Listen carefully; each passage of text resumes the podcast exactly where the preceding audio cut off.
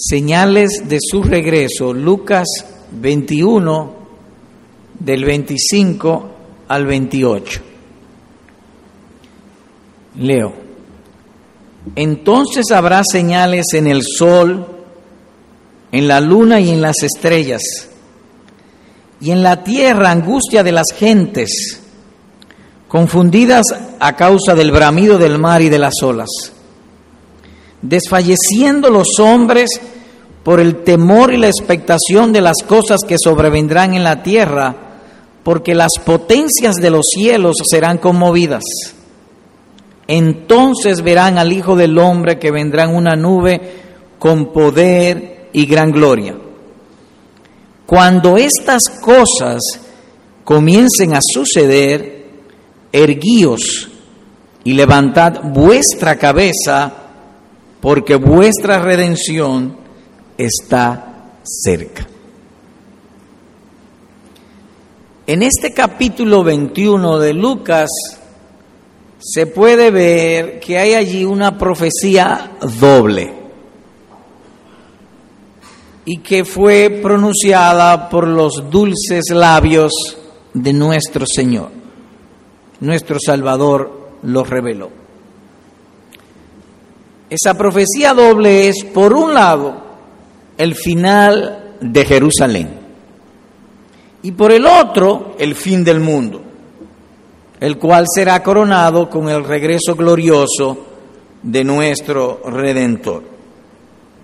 En cuanto a lo tocante a Jerusalén, dice el verso número 20, pero cuando viereis a Jerusalén rodeada de ejércitos, sabed entonces que su destrucción ha llegado.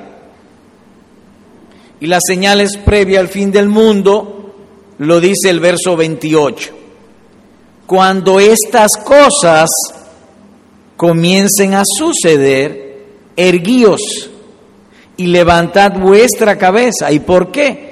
Porque vuestra redención está cerca. Nótese que en ambos casos se aconseja en este, en este capítulo o en las escrituras a juzgar o evaluar los acontecimientos con la luz de, la, de las palabras de Cristo. Cuando veáis que suceden estas cosas, sabed, y sabed, ¿qué sabed? Que está cerca el reino de Dios. Es Cristo que está hablando. Entonces él mismo dice, cuando ustedes vean, compare con mi palabra. Sería la idea. Y esto hace una notoria diferencia a cómo el mundo evalúa esos eventos o los desastres naturales, las conmociones que suelen suceder en el planeta Tierra.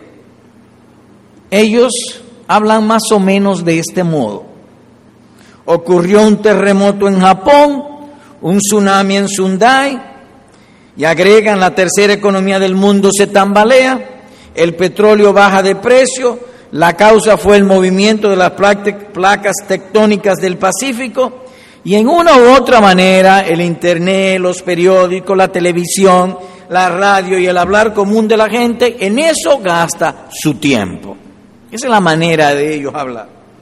En cambio, para los hijos de Dios, esos mismos hechos producen otro sentir, otra forma de hablar, otro mensaje. Sabed que está cerca el reino de Dios. De modo que miren un mismo acontecimiento y dos reacciones diferentes según el corazón de cada uno. Y llamamos la atención que dice sabed. Es un imperativo. Es algo que hay que hacer, saberlo, saberlo e insistir en ello. Lo cual a su vez requiere o implica que requiere de nosotros un esfuerzo. Cuando oímos todas estas noticias, hay que hacer un esfuerzo. ¿Un esfuerzo para qué?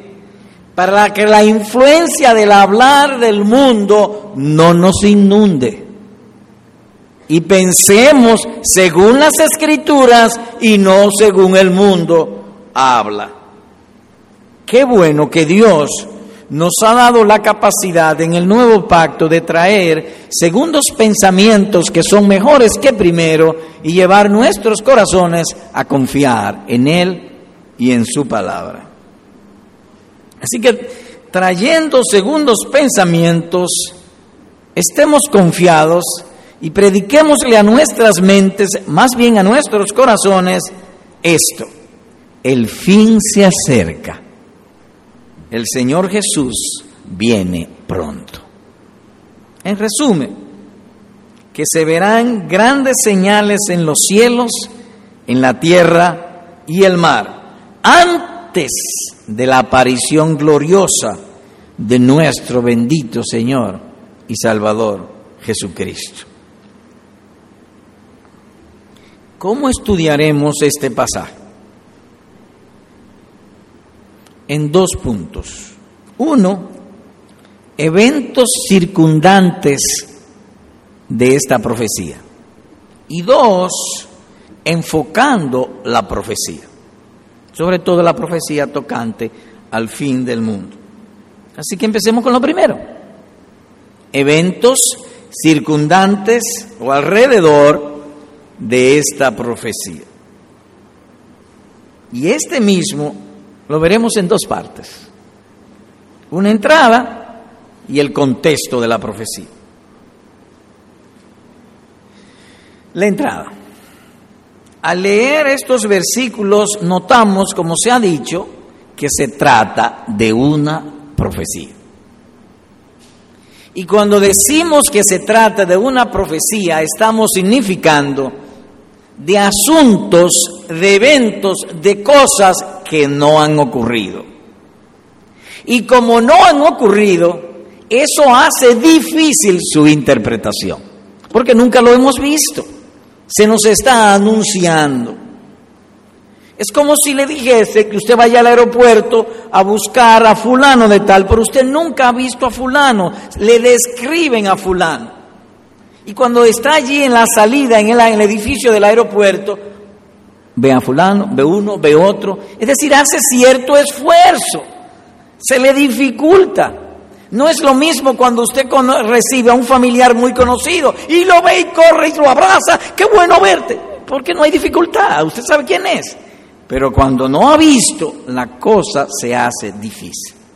Sin embargo, o no obstante, Dios en su palabra nos ha hecho herederos o vivir en un mundo de luz, o más bien un nuevo mundo, su palabra.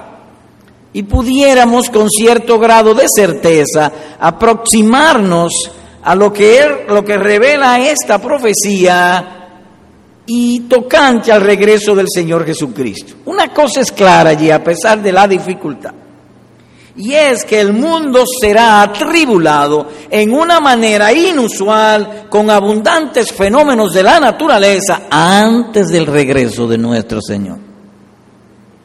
Pudiera haber pues detalles o particulares difícil de entender, pero eso se ve claramente. Mire por ejemplo el verso 26. Desfalleciendo los hombres, por el temor y la expectación de las cosas o eventos o fenómenos que sobrevendrán en la tierra, porque las potencias de los cielos serán conmovidas.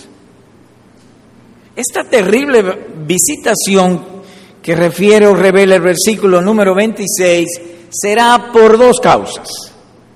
Por un lado, la rebeldía, la novelería, la frialdad y la novedad con que viven los seres humanos de espalda a su Creador. Y por el otro lado, el justo juicio de la ira de Dios contra los pecadores que no atienden su llamado y que desprecian obedecer el Evangelio y que desprecian al Señor Jesucristo. Así que esas son, en términos generales, la causa. Así que, partiendo de la, de la revelación bíblica, no será difícil predecir con cierta aproximación lo que sucederá antes del fin del mundo. Pues las propias escrituras nos dan precedentes, eh, hechos históricos que sirven de ilustración a lo que vendrá. Por ejemplo, podemos citar dos casos a saber. Oigan esto. Como fue en los días de Noé, así también será en los días del Hijo del Hombre. No está diciendo, todos sabemos por, por el registro histórico en la revelación divina cómo fue en los días de Noé. De manera que eso nos da una idea de cómo será antes del regreso del Señor Jesucristo. Y agrega, y estaba la tierra llena de violencia. Otro más. Asimismo como sucedió en los días de Lot, así será el día en que el Hijo del Hombre se manifieste. Lucas 17, 26 versículo Lucas 17, 26, 28 y 30, Génesis 6, 11. En los días de Noé, ¿cómo fue? Violencia. Y esa palabra violencia en el original, en el hebreo, también significa injusticia, rapiña, pillaje, corrupción, robo, injurias. Un estado de violencia es contrario a un estado de seguridad. Y creo que a nosotros no nos será dificultoso entender lo que es un estado de violencia. Es rapiña, es pillaje, y se puede ilustrar cuando un hombre quiere ser rico, él quiere tener dinero, pero al mismo tiempo no quiere trabajar. Lo que él no puede conseguir por medio de un trabajo honesto, entonces lo toma por sus propias manos. Los políticos son ejemplo elocuente de esto. Ganan sueldos pequeños, pero tienen villas de millones de dólares en la romana y en otros lugares. Eso es un estado de violencia, de pillaje, de injuria. Estoy dando una simple ilustración, pero dice que así será en abundancia antes del regreso de nuestro Señor Jesucristo. El otro cuadro que ilustra es la época de Lot o el tiempo de Lot. Y allí también fue de total anarquía. Sin restricción se dieron a la inmoralidad, a la impiedad y el irrespeto. En la escritura dice de este modo, ellos respondieron a Lot, quita allá y añadieron, vino este extraño para habitar entre nosotros y habrá de erigirse en juez. Ahora te haremos más mal que a ellos. Y hacían gran violencia al varón, a Lot, y se acercaron para romper la puerta. Génesis 19, 9. Así que tal será el cuadro moral imperante antes de la segunda venida de nuestro Señor Jesucristo. Habrá mucha impiedad. Sería la idea. Siempre ha habido impiedad. Siempre ha habido gripe. Pero hay veces que se hace epidémico. La idea es epidémico antes de eso. Así que esa es la entrada ilustrativa de lo que queremos tratar hoy. Ahora veamos el contexto del pasaje que estamos estudiando. Versículo 25. Entonces habrá señales en el sol, en la luna y en las estrellas. Enfocamos entonces. Dice ahí, entonces o que hay una conexión con lo que dice ahora o lo que va a decir a partir de ahora con lo que se ha dicho antes. Porque dice entonces, o en aquella oportunidad, o en esa ocasión. ¿Y qué dice antes? Verso 20. Vamos a ver el contexto o qué dice antes. Pero cuando viereis a Jerusalén rodeada de ejércitos, sabed entonces que su destrucción ha llegado. Entonces, es decir, cuando ustedes vieran Jerusalén rodeada de ejércitos, en esa ocasión, los que estén en Judea huyan a los montes y los que en medio de ella váyanse y los que estén en los campos no entren en ella. Un paréntesis informativo. Ningún cristiano murió cuando el ejército romano destruyó a Jerusalén, porque ellos obedecieron a Cristo. Cristo le dijo que Jerusalén iba a ser destruida y todos los cristianos salieron de Jerusalén. Por eso es que usted ve en Hechos 2 que hasta vendían las propiedades que tenían allí. Todos vendían sus propiedades, los que tenían herencia en Jerusalén la vendieron, porque esto va a ser destruido. Y dieron el reino para, dieron el dinero para el reino. Cierro el paréntesis histórico. Verso 24. Y caerán a filos de espada y serán llevados cautivos a todas las naciones y Jerusalén será hollada por los gentiles hasta que los tiempos de los gentiles se cumplan. Así que noten que el capítulo habla de dos profecías. Jesús está hablando, todavía en ese tiempo Jerusalén estaba en pie y le dice, Jerusalén va a ser destruida. Así que la profecía era una profecía, por así decirlo, inmediata, porque sucedió como unos 40 años después de la destrucción de Jerusalén. Y entonces dice que Jerusalén iba a ser hollada hasta el tiempo del cumplimiento de los gentiles. Entonces dice, hasta el tiempo del cumplimiento de los gentiles. Cuando la plenitud, el cumplimiento de los gentiles se termine, entonces, entonces ¿qué? Habrá señales en el sol y ahí comienza el versículo 25 en adelante, o de otro modo lo que se ha dicho, una gran tribulación de fenómenos naturales sobre la tierra antes del regreso glorioso de nuestro Señor. Eso es lo que presenta aquí el pasaje. Ahora bien, hay algunos asuntos de la destrucción de Jerusalén que llaman nuestra atención. Verso 24. Jerusalén será hollada, gracias. Jerusalén será hollada por los gentiles hasta que los tiempos de los gentiles se cumplan. Ahora, esta palabra que traduce aquí hollada, también puede ser traducida y es traducida en otro lugar como conquistada. Conquistada. Jerusalén será conquistada por los gentiles. ¿Hasta cuándo? Hasta que los tiempos de los gentiles se cumplan. Esto es, que Jerusalén no sería gobernada ya más por los judíos. Eso es lo que está diciendo sino por los no judíos o incrédulos. Dicho de otro modo, que los judíos no se reunirían otra vez más como nación y como pueblo y tendrían dominio civil y político y, armado sobre Jerusalén, no más hasta aquel día. Es decir, ellos no, no podrían gobernar.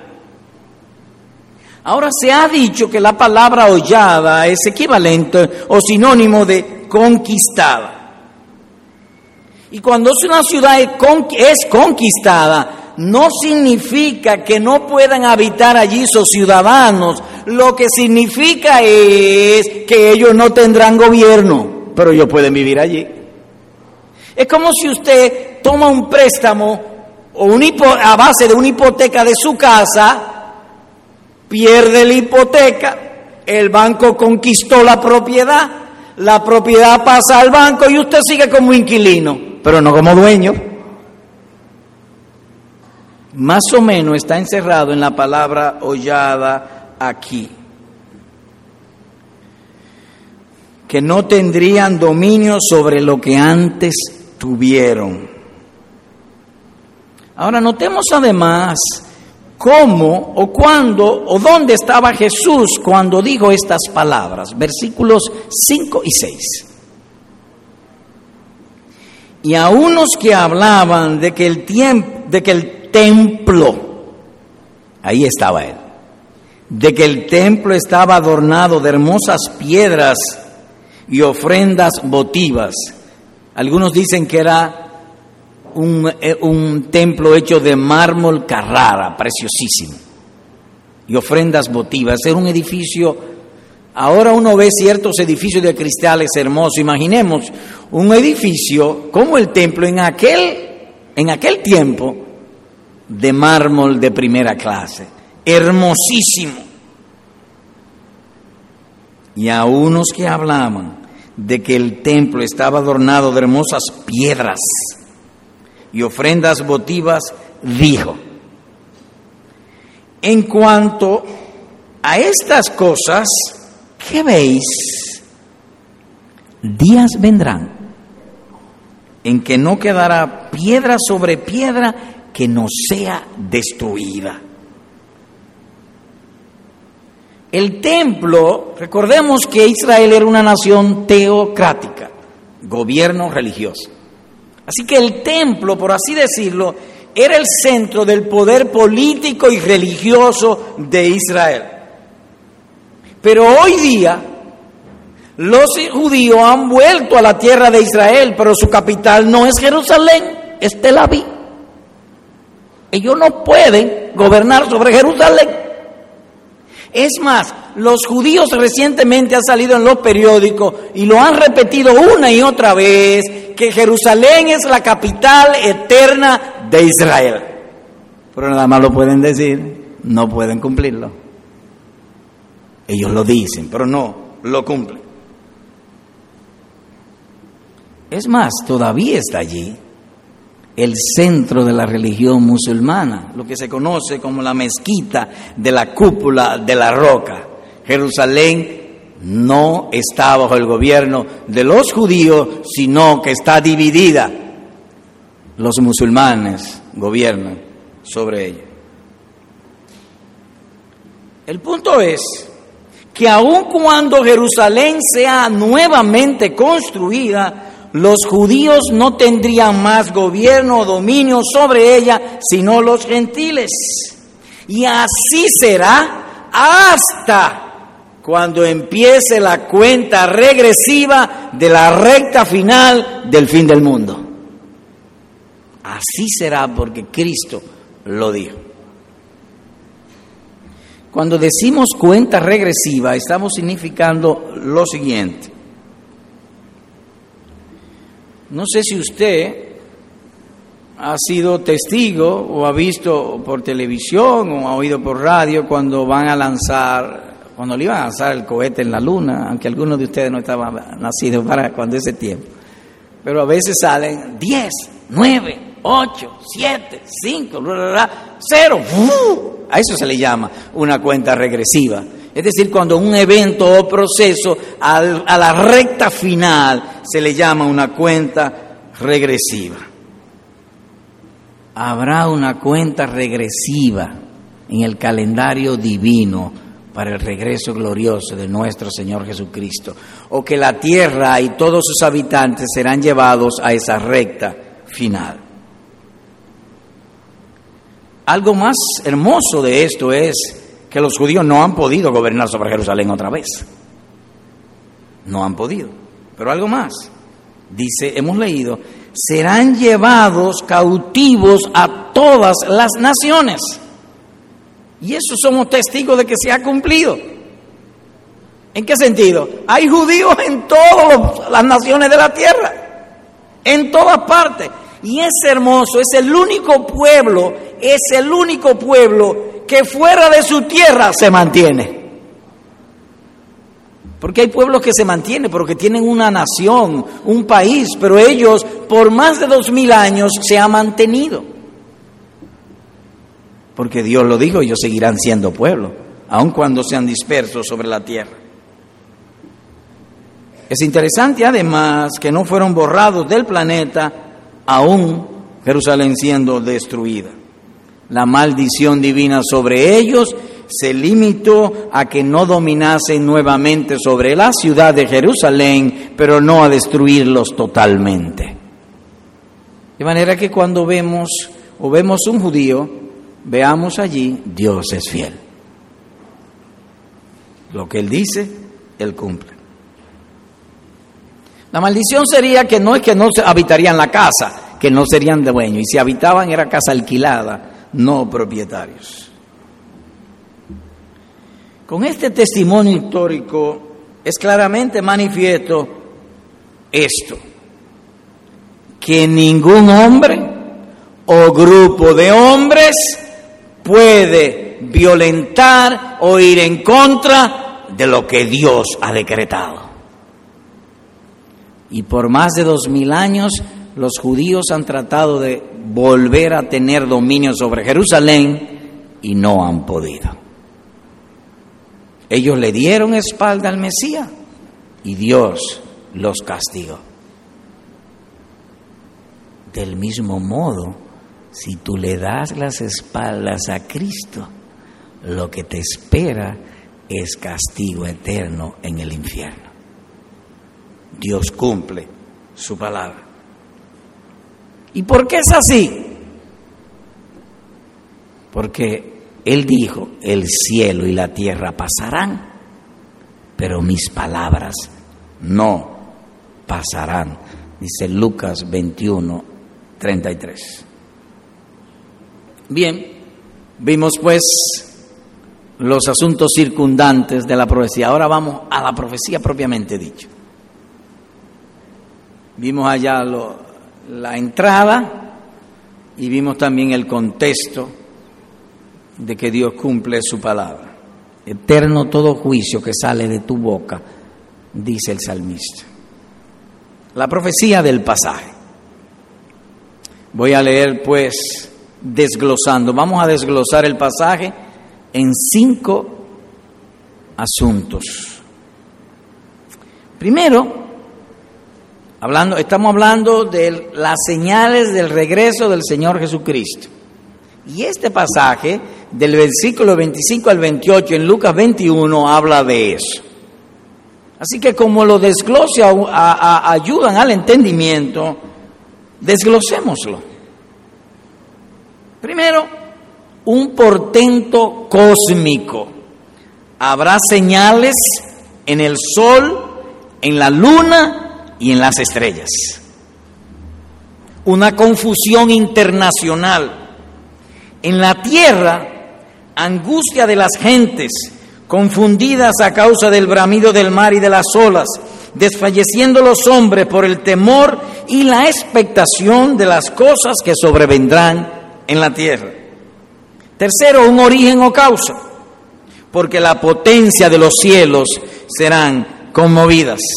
Cuarto, una aparición, entonces verán al Hijo del Hombre que vendrá una nube con poder y gran gloria.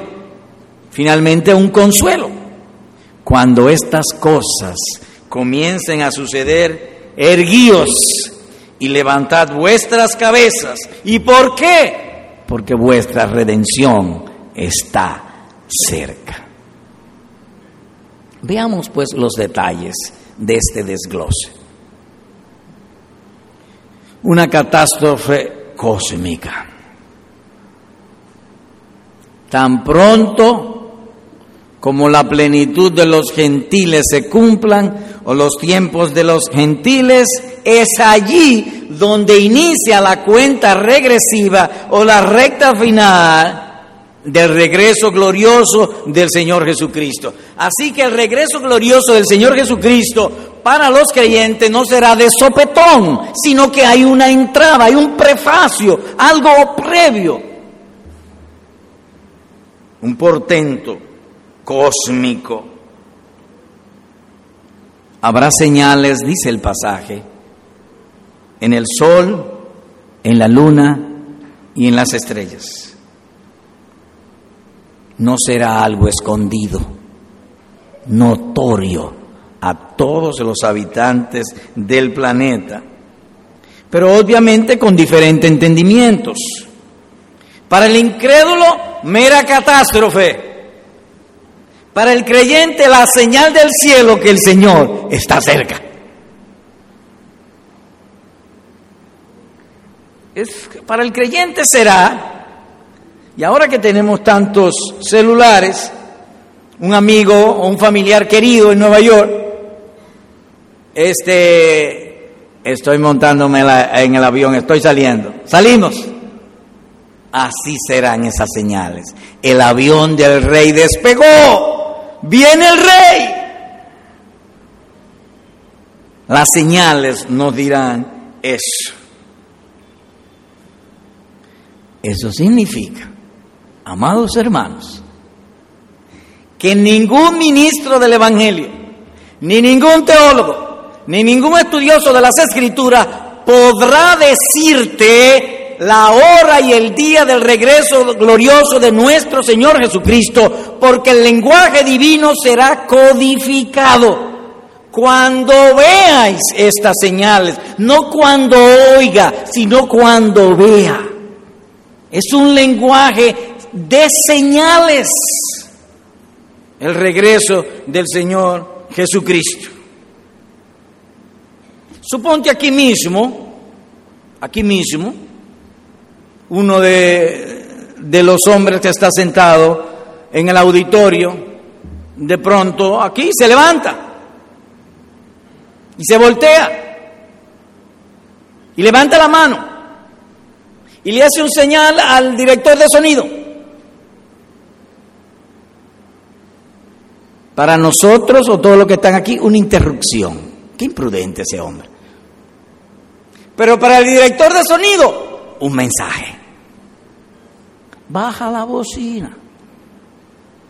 Así serán las señales para los que están en Cristo. Un mensaje. El Señor viene ya.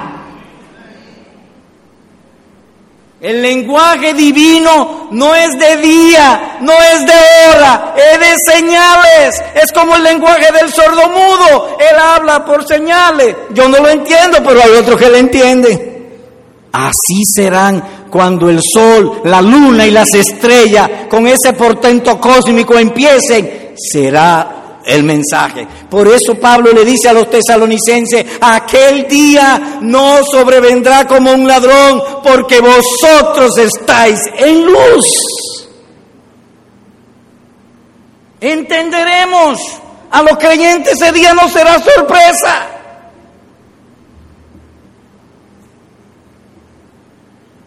El Señor Jesús hizo tres milagros. Vino un lisiado, Él le habló y dejó de ser paralítico. Él habló y se cambió. Habrá un cambio. O como cuando una gente se muere, el cuerpo inmediatamente es modificado. Se pone morado, la cara pálida, frío, rígido, como un palo. Hubo un cambio. Va a haber un cambio en la naturaleza cuando el Señor regrese o antes del regreso del Señor.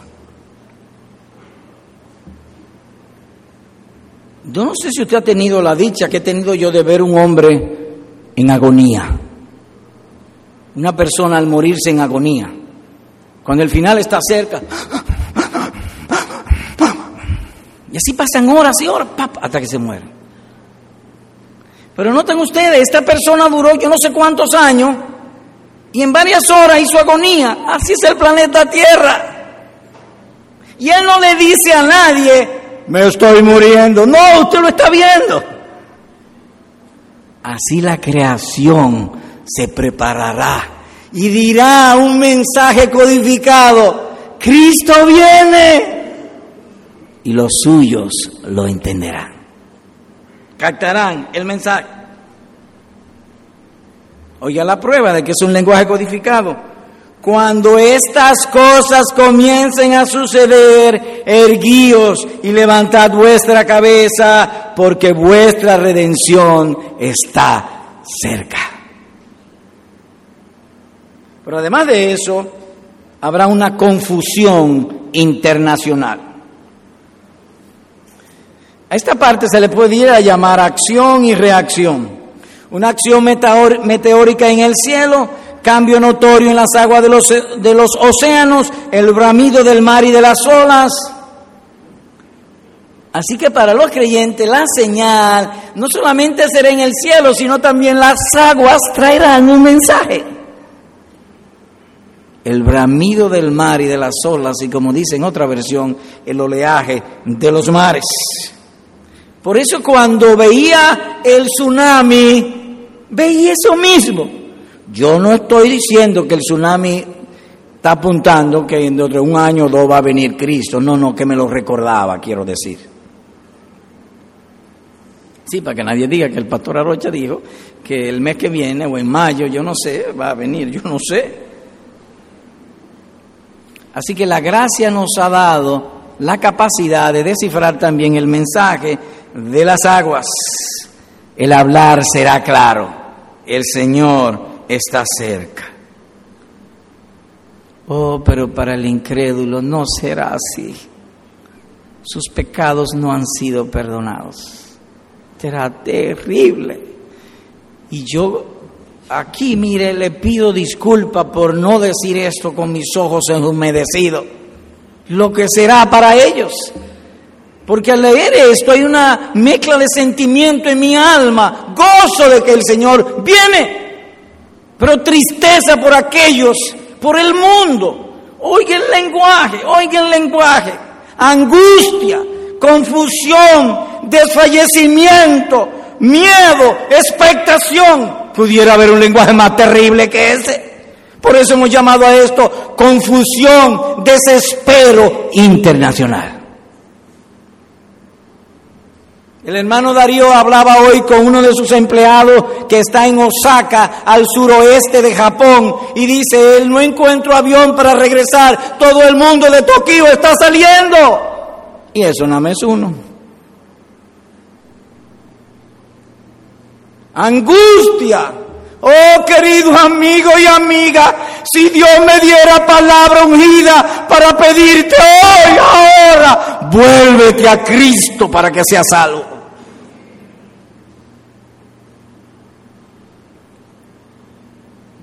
En la tierra angustia de las gentes.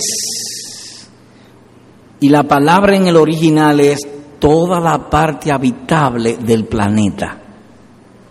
Y aquí llama la atención eso, que en el original dice toda la parte habitable del planeta. Sí, porque hay partes que no son habitables, pero donde quiera que haya gente, sería la idea, la humanidad. Entonces, las palabras aquí no pueden ser confinadas con ninguna propiedad al pueblo de una ciudad o una nación, ya que el original se refiere a todos los habitantes del planeta o del mundo. O que solamente esto sucedería, este temor, esta angustia, a la gente que vive cerca de las costas, pero la mayoría de la gente no vive cerca de las costas. ¿Se equivocó el pasaje? No, no, no. Está implícito, entendemos, hoy día entendemos el surgimiento de un sistema de comunicación audiovisual global. De tal manera que yo puedo estar sentado en mi casa y ver el tsunami y el terremoto de Japón como si estuviera en mi casa. Está implícito. Porque Cristo dijo que iba a ser para toda la tierra o todos los habitantes del planeta. Implícito estaría en, pues en el pasaje, así lo entendemos, radio, televisión, presa, internet, desconocidas para aquel entonces. Yo no sé qué usted opina, pero yo creo que el Señor está cerca. Pero hay un origen o causa también. Así que vamos a hacer una pregunta al texto. ¿Por qué ocurrirán esos fenómenos en la naturaleza? El Señor responde, porque las potencias de los cielos serán conmovidas, dice el verso 26. Esta palabra conmovida también puede ser sacudidas. No sé si usted leyó en alguno de los anuncios de la prensa o de las noticias que las placas tectónicas del Pacífico fueron sacudidas. Eso produjo un terremoto a 400 kilómetros de Sandaya, 67 kilómetros debajo de la tierra, y vino el tsunami. La palabra es sacudidas.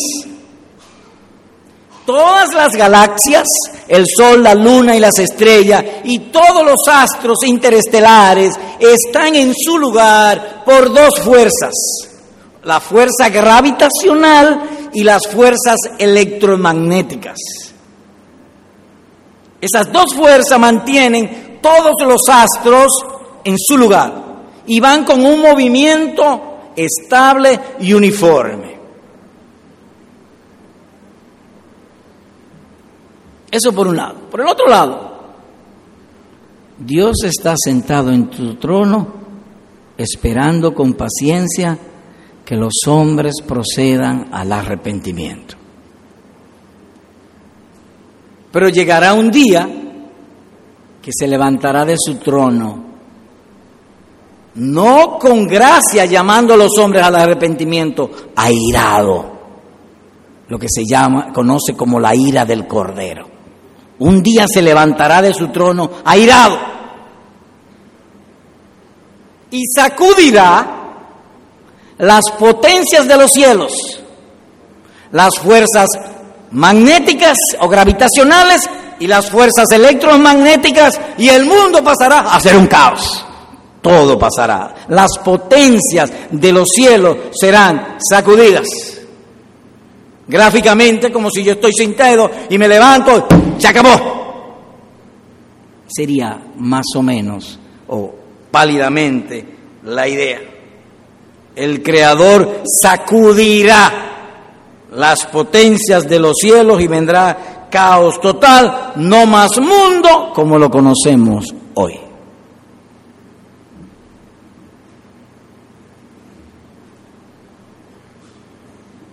Cuando empecé a predicar, le hacía seña al hermano Lucas de que encendiera las luces. Él tiene en su mano un control remoto magnético.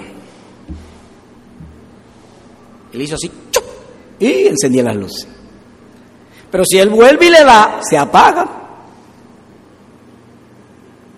Por así decirlo de manera ilustrativa, hay en la mano de Dios un control remoto magnético que controla las potencias de los cielos y un día le va a dar el off.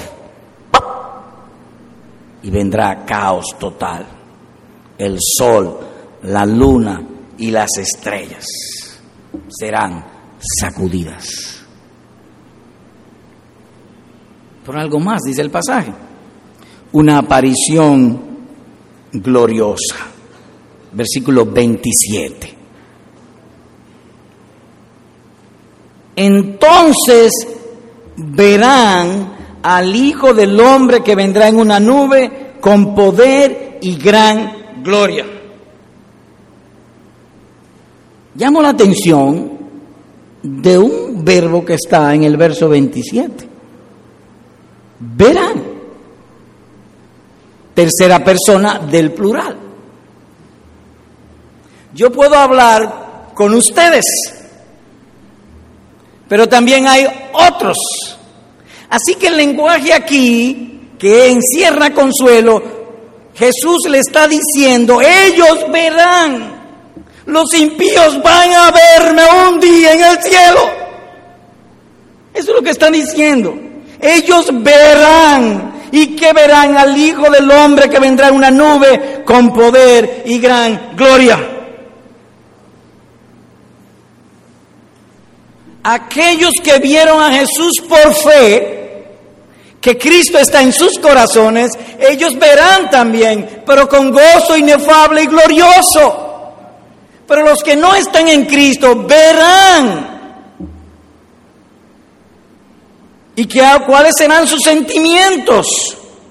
Angustia, confusión, desfallecimiento, miedo y expectación y dirán, caed sobre nosotros y escondednos del rostro de aquel que está sentado sobre el trono y de la ira del Cordero, porque el gran día de su ira ha llegado, dice Apocalipsis capítulo 6, verso número 16. Les confieso que cuando estudié esto y comencé a ver a la gente, veo a la gente ahora de otro modo, con compasión y tristeza, los que están fuera de Cristo. El gran día de la ira, dice aquí el pasaje.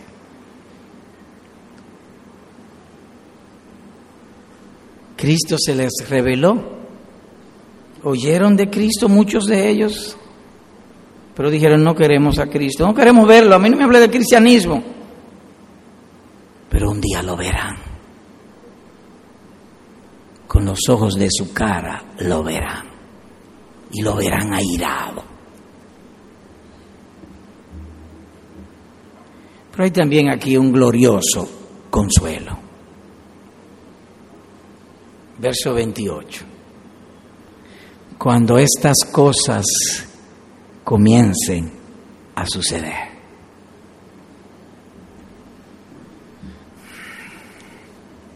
¿Qué cosas? Señales en el sol, en la luna y en las estrellas y en la tierra angustia de las gentes. La gente estará confundida a causa del ramido del mar. El mar va a hablar. La ira de Dios se notará también en las criaturas. Ustedes han visto cuando una gente dice que todo me sale en contra. Para la tierra va a haber un día que todo le va a salir en contra. Las aguas abrirán, hablarán con un lenguaje rugido, el bramido de las aguas y los oleajes enormes. En las noticias vimos ciudades donde las aguas subieron 30 metros. Para darle una idea, este edificio tiene en la cúspide 11 metros. Tres veces eso subieron las aguas allá. Y eso todavía no es el punto. Será terrible ese día. Pero para nosotros erguíos, levantad vuestras cabezas, el Señor está cerca. Así que por más que nos duelan, por más tristeza que veamos en el mundo, el gozo en Cristo es tan grande. Sentimos compasión, pero por más que lleguemos son sentimientos mezclados donde el gozo en Cristo prevalece. Oh, dice el texto, cuando estas cosas comiencen a suceder. Y miren la hermosura metafórica que usa nuestro Salvador. Erguíos y levantad vuestras cabezas. Estábamos sentados, cabizbajos, triste, el mundo progresando, vanidad en vanidad, francachela en francachela, y hacemos negocio y nos engañan, los impuestos están contra nosotros y se los roban, y estamos abatidos, pero llegará un día en que el Señor diga, erguíos, nos levantaremos, y levantad vuestras cabezas, el Rey ha llegado. Aleluya, gloria a nuestro Dios.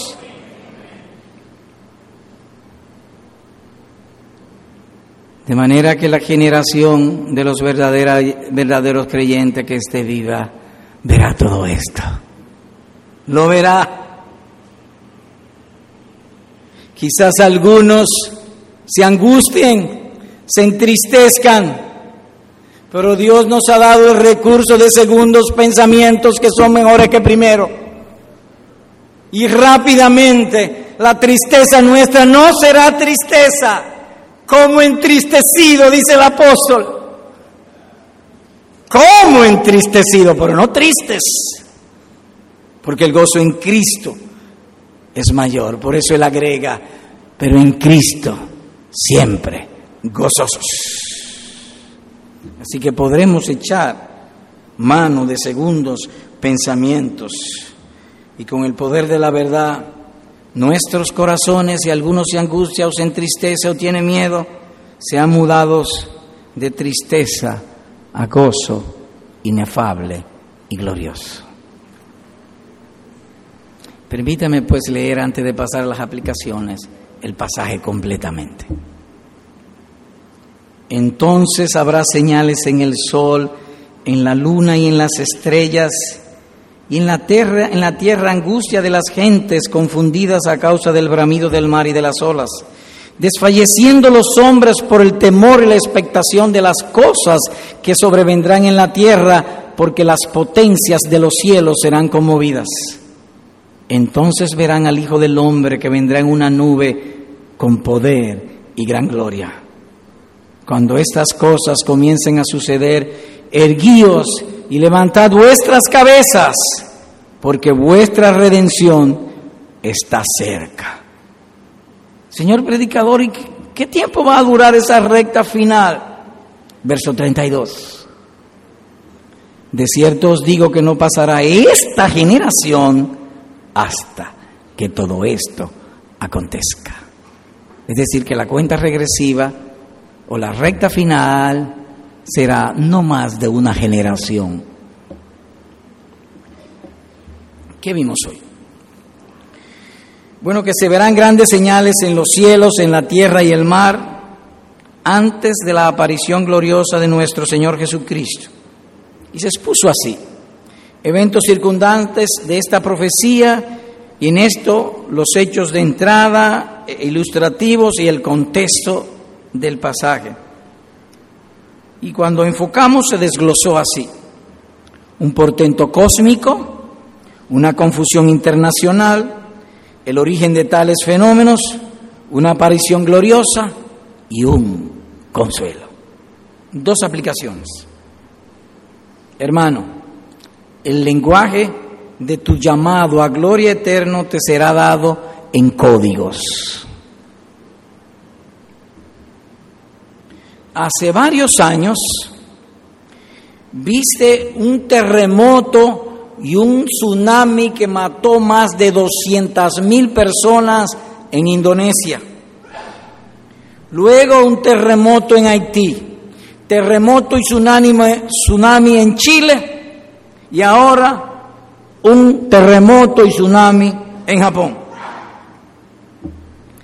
Ten pues presente que esas catástrofes y las que han de venir son parte del lenguaje de Cristo a los suyos. Es un mensaje, un mensaje. De modo que cada vez que sucede una cosa de esa, recuerda lleva tu mente a que es un mensaje de tu Salvador. No olvides, mas ustedes no estáis en tinieblas para que aquel día os sorprenda como ladrón. No, no estamos en tinieblas. Imagínate ahora pues, en el 2004 el tsunami en Indonesia, con el terremoto enorme, más de 220 mil personas murieron. Ahora suponte que lo de Indonesia, lo de Haití, lo de Chile y lo de Japón suceda no en siete años, sino en un mes.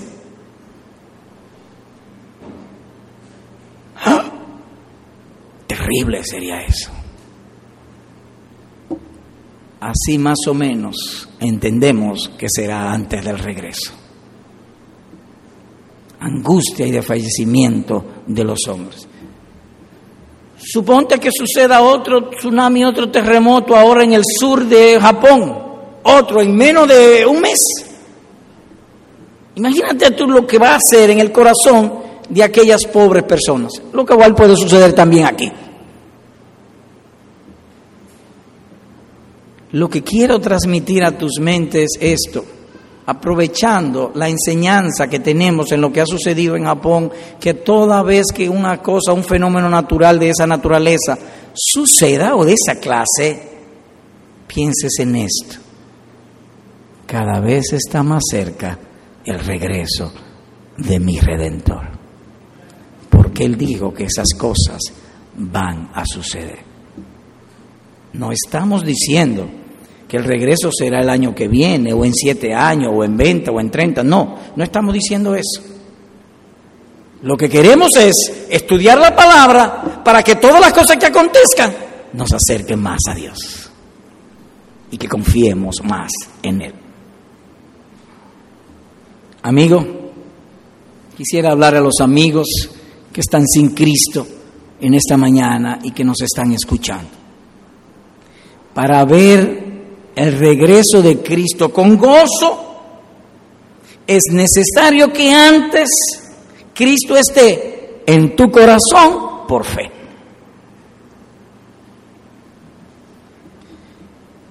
Dios ha cumplido su palabra. Oye esto, querido amigo, voy a tratar de razonar contigo.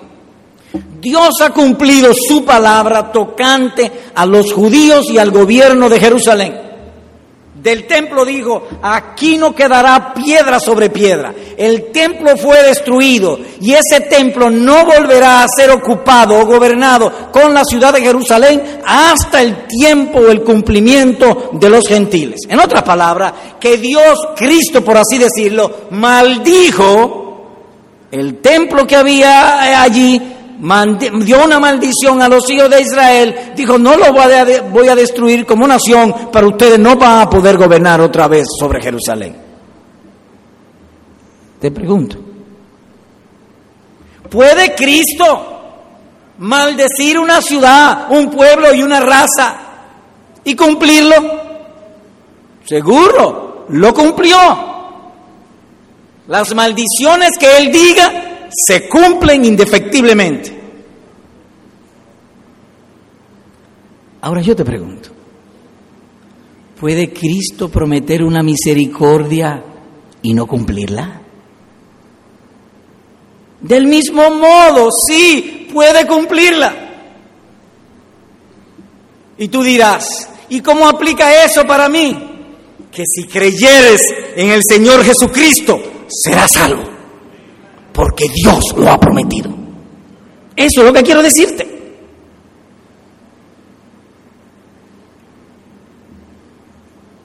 Repito pues, Dios promete que si todo un hombre o una mujer, un niño o una niña cree en el Señor Jesucristo, será salvo.